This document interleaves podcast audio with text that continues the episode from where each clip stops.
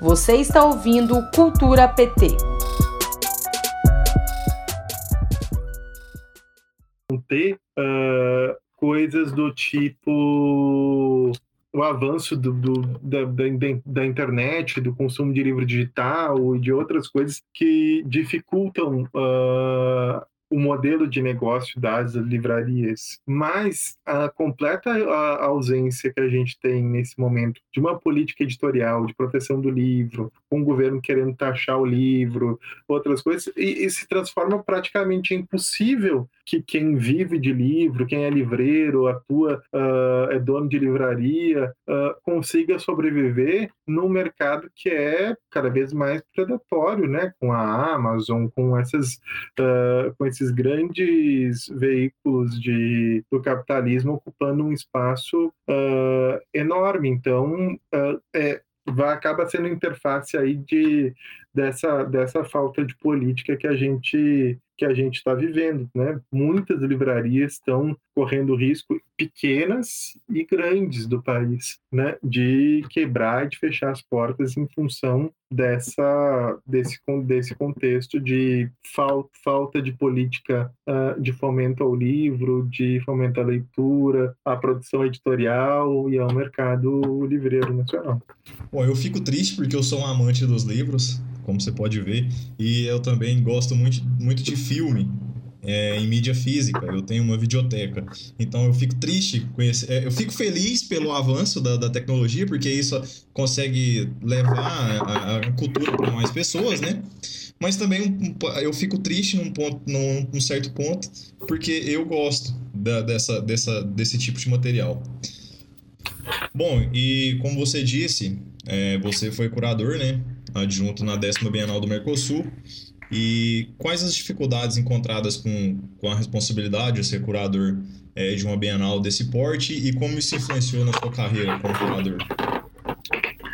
Então, Anilton, foi uh, foi uma responsabilidade enorme, né? A Bienal do Mercosul é a segunda Bienal mais importante do, do Brasil, depois da Bienal de, de, São Paulo, que, aliás, é uma das mais importantes do mundo, se não é a segunda mais importante do mundo depois da Bienal de, de, de, de Veneza. E, e, a, e aquela Bienal já era uma, uma Bienal que vinha nessa esteira das dificuldades financeiras. Foi, inclusive, ela foi conhecida como uh, a Bienal da crise, em função da crise uh, de, de recursos e tal, da dificuldade que foi para uh, que a equipe da Bienal botasse ela de de pé. Então teve esse desafio do ponto de vista orçamentário, mas também teve um desafio enorme intelectual e como curador para fazer aquele projeto, porque nós, uh, eu fui curador adjunto do Gaudêncio Fidelis, que é um grande curador brasileiro que uh, colocou em debate uma série de temas importantes e, e, naquele momento a gente achava que a Bienal do Mercosul tinha que voltar um pouco a, a dialogar com a sua origem, que é uma Bienal voltada para a América Latina. E nós fizemos uma Bienal, uma Bienal que dialogava com a primeira Bienal do Mercosul, que tinha feito, tinha sido curada por um grande curador uh, brasileiro também, o Frederico Moraes, que foi responsável na década de 70 uh, ah, por alguns dos textos críticos mais importantes que, uh, que a gente tem para localizar a, a, arte brasileira no mundo. E aquela Bienal era foi uma Bienal chamada Mensagens de uma Nova América, que buscava justamente isso, encontrar qual é para que se precisa fazer uma Bienal hoje, por que se precisa de uma Bienal em Porto Alegre, qual é a função de uma Bienal do Mercosul, e nós achamos que, de fato, para que essa Bienal fosse uma Bienal de fato universal, ela precisaria ser uma Bienal local, que fosse uma Bienal que tratasse da América Latina, que essa fosse a, a diferença dela. Então, nós só incluímos artistas uh, latino-americanos incluímos obras históricas e obras contemporâneas, fizemos exposições investigativas uh, e ações uh, contemporâneas. Foi um projeto muito grande, teve 600 obras aquela Bienal. E, e para mim foi uma experiência enorme, assim, para como profissional dessa, dessa área.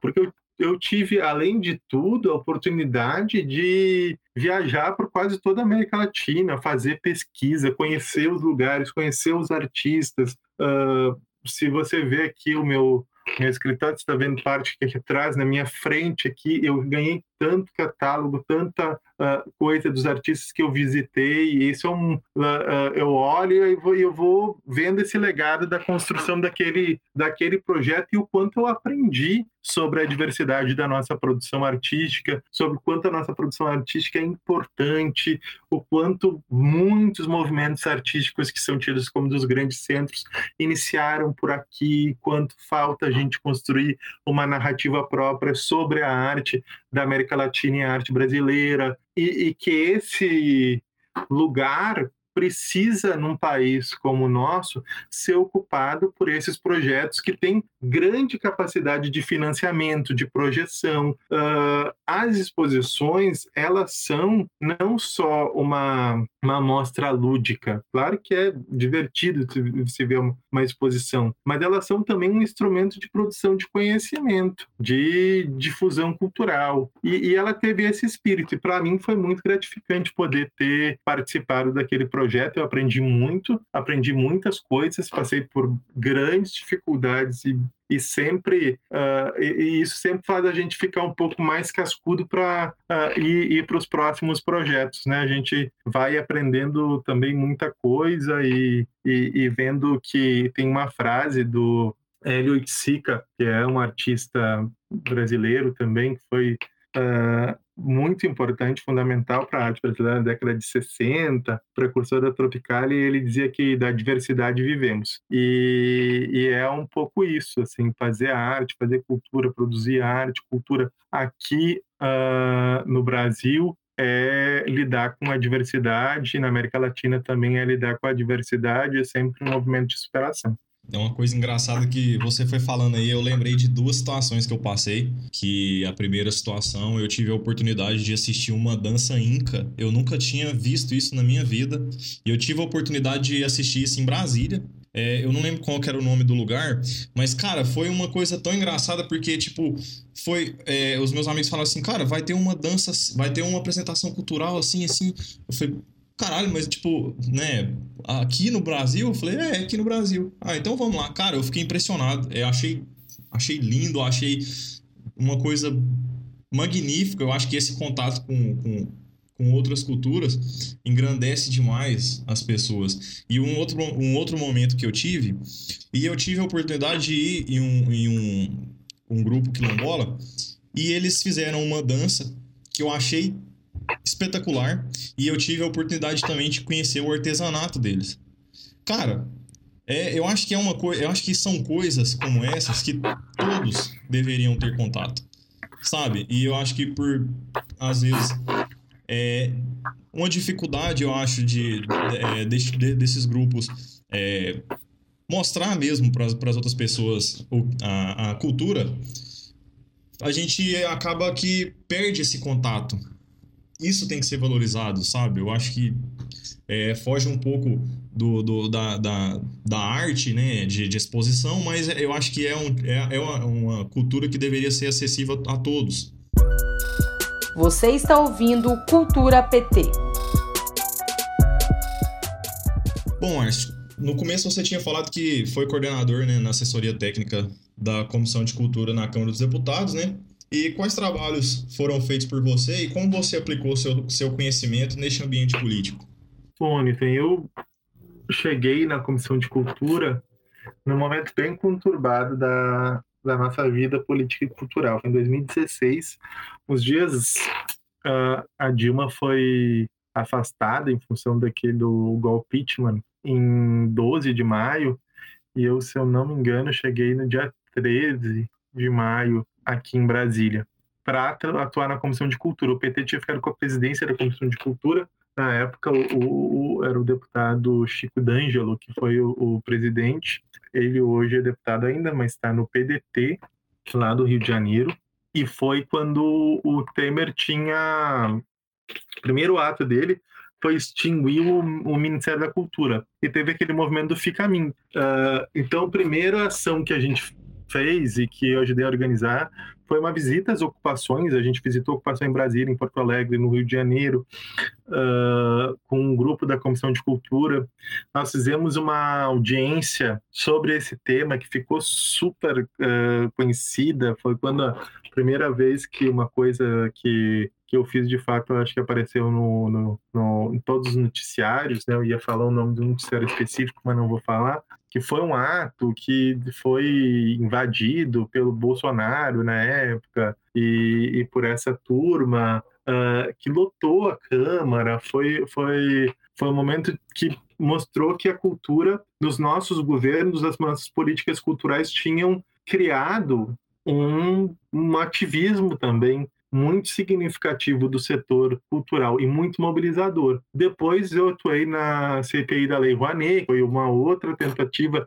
Foi um momento que eles tentaram muitas, que eles começaram a ir tentando essas formas de criminalização das políticas culturais. E também nós atuamos firme, conseguimos construir um, um relatório que mostra que nunca na CPI, na, lei, na gestão da Lei Rouanet dos nossos governos, houve favorecimento político, uma gestão generalizada, uh, que em geral as pessoas que faziam mau uso da Lei Rouanet, inclusive, eram artistas ligados à direita uh, política, uh, e nós construímos um projeto de reforma da Lei Rouanet, que é uma coisa que o PT sempre defendeu, uh, que garantia o fomento ao Fundo Nacional de Cultura, uma série de coisas que acabaram sendo uh, aprovada, mas é uma e, mas foi uma uh, ação também bem intensa, com um tensionamento político grande.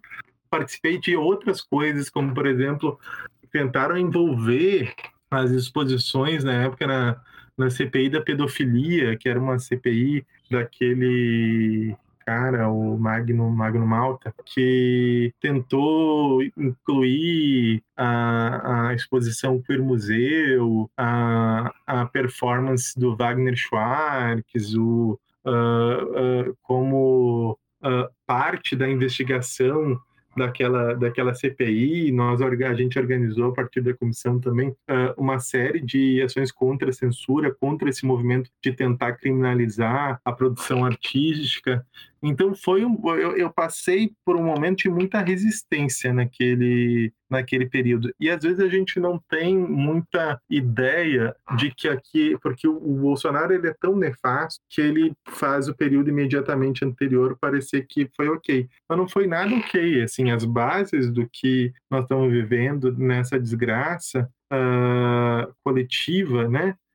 Com perdão da, da, da do, do, adjetivo, mas acho que é o, o, o a, a, acho que é o mais, mais bem colocado, foram construídas ali e, e, muito por essas ações do parlamento que tentavam dar visibilidade para essa estrutura da guerra cultural que depois no governo eles foram materializando em políticas. Mas esse uh, esse momento foi uh, uh, uma, uma, uma dura ação de resistência para a gente tentar uh, impedir que a narrativa deles tivesse uh, materialidade em relatórios, em projetos de lei, e, uh, e, nós conseguimos, nós, nós, acabamos conseguindo ganhar tudo, mas eles tinham também as redes sociais, as outras coisas que uh, uh, onde difundiam essa narrativa, mas pelo menos no marco legal, na, nos relatórios das CPIs, as coisas a gente conseguiu evitar que, que as pessoas fossem incluídas e criminalizadas. E eu tenho bastante orgulho desse, desse momento de ter participado dessas iniciativas de, de da militância cultural. Essa, é, é isso que você acabou de falar e me deixa um pouco reflexivo aqui, porque ao mesmo tempo que as redes sociais ela pode ser a favor do, do povo, ela também às vezes vai contra o povo, porque esse grupo aí ele acaba né? Ele foi, ele só tá lá por conta de mentiras atrás de mentiras ditas em redes sociais que nós não precisamos nem, nem falar quais são porque né, nem, todo mundo sabe. E é uma, é uma infeliz é uma, é uma infelicidade. Mas enfim é bola para frente 2022 chegando logo. É, mas e aí? Sobre o seu doutorado. É, essa tese que você defende, fala um pouco dela pra gente aí. Então, é, é, esse momento que eu passei na Câmara, ele começou a me, me dar muita certeza de que a gente estava vivendo um período de perseguição organizada desses grupos de extrema direita contra o setor de cultura, que a perseguição uh, uh, tinha finalidade política e que era um, um, elemento central do projeto do projeto deles, a cultura, os artistas, os fazedores.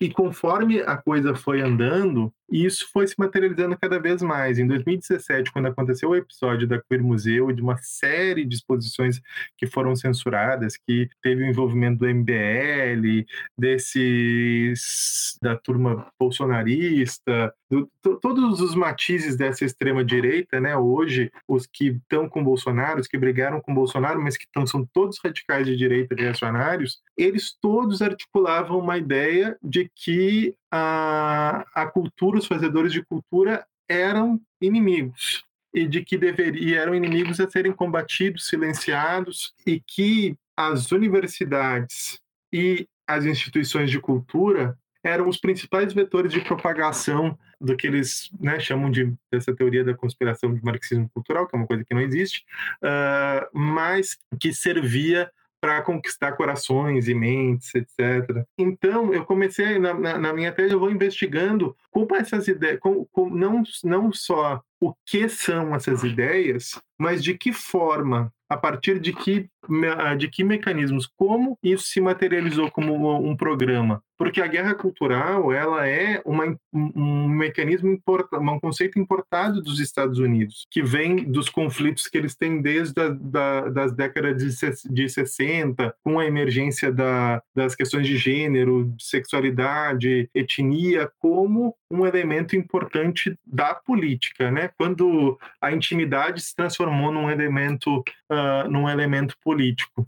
E isso vem para o nosso horizonte aqui muito mais tarde importado. Desse conflito entre conservadores e, e, e progressistas nos, nos Estados Unidos e que essa direita Uh, traduzida por esse, esse pessoal, Olavo de Carvalho, outras coisas, transportam isso, isso para cá e isso começa a ganhar certa repercussão uh, tanto nesses movimentos nas redes e às vezes com rebatimento, inclusive na imprensa. Durante muito tempo, boa parte desses porta-vozes da, da, da, da extrema-direita uh, tiveram colunas e, e espaço muito nobre para propagar esse monte de asneiras que, que eles falam na forma de criminalizar o, a esquerda, criminalizar a cultura, criminalizar a ciência, criminal, e isso redundou nesse desastre que nós estamos vivendo agora. Sem, sem se não entender a, o centro que a guerra cultural tem para o bolsonarismo e para esse programa, a gente não consegue entender o genocídio e o porquê que esse uh, imbecil que está na presidência confronta tanto a ciência, porque, porque, porque o confronto à ciência é um elemento central desse projeto deles. E, e, bom, a minha pesquisa tenta mostrar a partir de que uh, mecanismos, né? Quais foram os pontos principais e, e, e, quais foram os argumentos que foram se sobrepondo e quais foram os grupos que foram se unindo na extrema direita para formular essa ideia a brasileira de, de, de guerra cultural e como hoje ela termina em 2020 como hoje essa ideia de guerra de guerra cultural se conforma como o principal vetor desse governo, que não fala absolutamente nada de gestão, de, nada, de,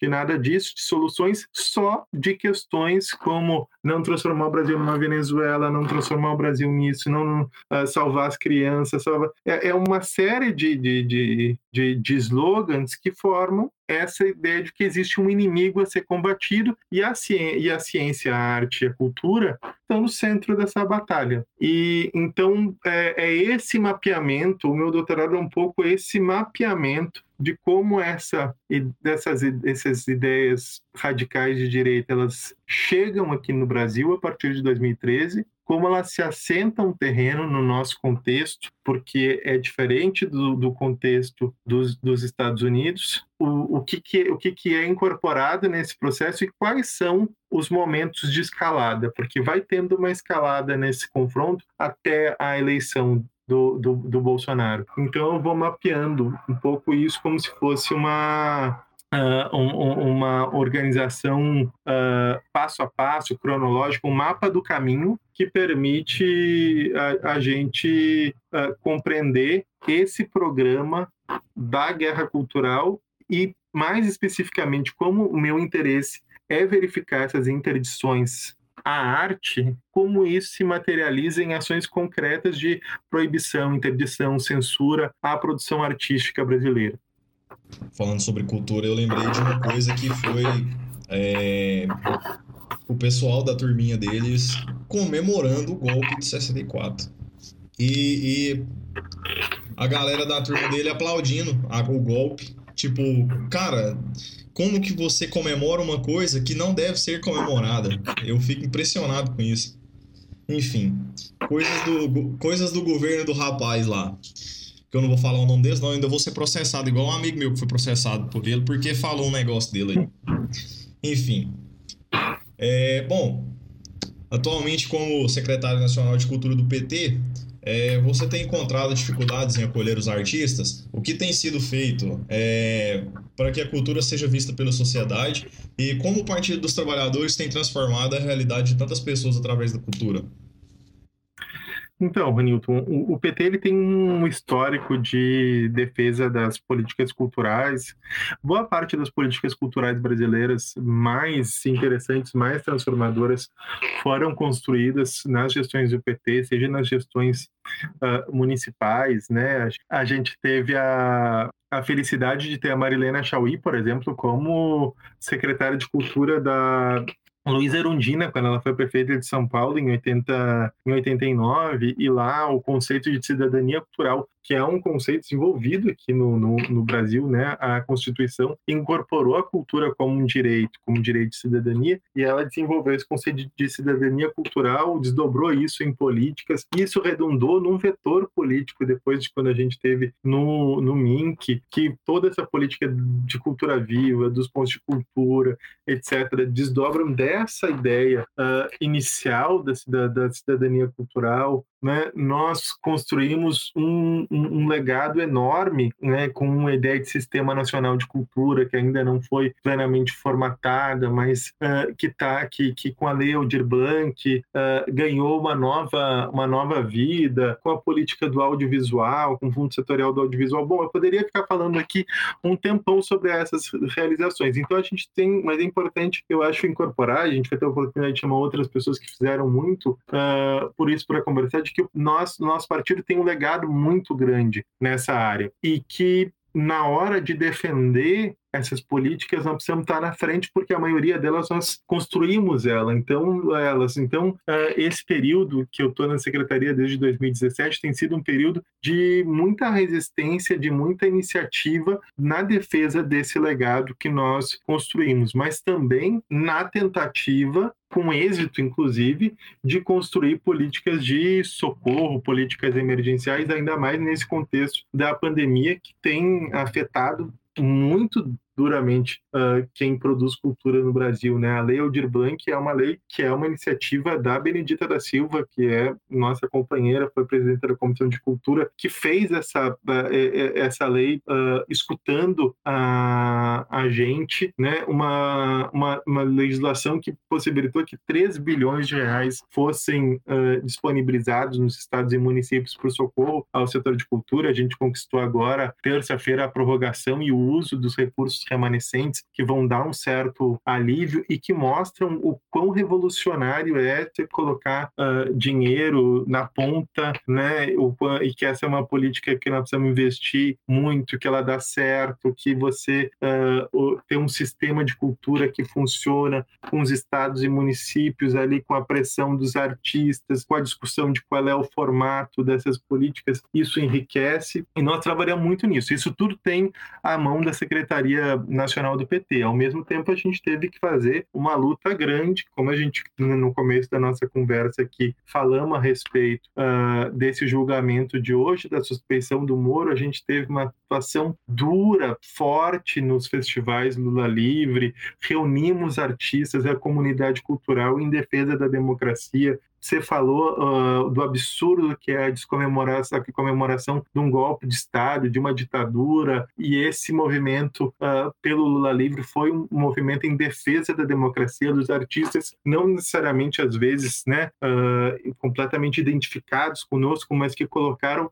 a sua cara, a sua voz, o seu talento para defender um que o Lula tinha de ter os seus direitos como cidadão preservados, no julgamento justo, né? Tudo que a gente conquistou hoje com essa suspeição passou também por esse por esse movimento de engajamento da comunidade cultural que a gente atuou muito fortemente na secretaria uh, e então assim dificuldades a gente tem muitas, porque o PT é um partido que vem sofrendo um, um cerco institucional, financeiro, político, uma, muita perseguição de todos os lados, mas a gente tem uma militância muito grande, uma capilaridade muito grande, uma história muito grande que faz com que a gente consiga superar e produzir coisas que são importantes para o nosso, pro, pro nosso país. Então, a gente convive com dificuldades estruturais, com limitações que a gente que nos impede de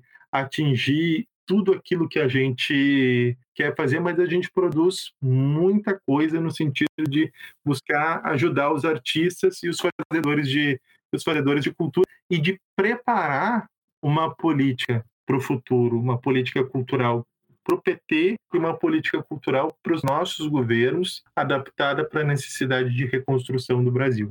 Bom, isso chegamos ao fim da entrevista. É, eu não tenho muita coisa para te falar porque simplesmente a Secretaria da Cultura tem uma pessoa fenomenal tomando conta dela. É, eu acho que o Partido dos Trabalhadores só tem a ganhar com, com você à frente da, da secretaria e eu quero agradecer a sua presença. eu te agradeço muito, Ronilton, a tua disposição militante de construir esse podcast, o teu envolvimento uh, nesse projeto. Isso não tem preço, é assim que a gente constrói grandes projetos coletivos. Ninguém uh, consegue produzir nada realmente importante sozinho. A gente, e a gente tem uh, feito isso com a, as coisas que a gente tem feito na secretaria, com a ajuda de companheiros e companheiras que são generosos, engajados, determinados como você. Então, eu te agradeço muito pela oportunidade de a gente fazer essa entrevista, construir esse projeto. Eu tenho certeza que essa iniciativa vai ser muito importante para a gente atingir um público ainda maior e que tem muita sede para entender a respeito do que nós estamos fazendo no Partido dos Trabalhadores em favor da cultura, a respeito das políticas culturais, dos desafios do Brasil nessa área e por que essa nossa área de militância é central para a gente pensar um projeto de desenvolvimento e de futuro para o Brasil. Bom, eu não sou um expert em, em radiodifusão, mas é, como você sabe, a minha área de atuação é outra, é história também. Mas eu espero desempenhar um bom papel aqui. Foi uma iniciativa minha, porque eu acho válida. E eu espero ir juntamente a, a você, juntamente à secretaria, produzir é, um podcast de, de, de grande valor aí para a sociedade. Você acabou de ouvir o podcast Cultura PT. Apresentação Ronilton Júnior. O podcast Cultura PT é uma realização da Secretaria Nacional de Cultura do Partido dos Trabalhadores e das Trabalhadoras com o apoio da Rádio PT.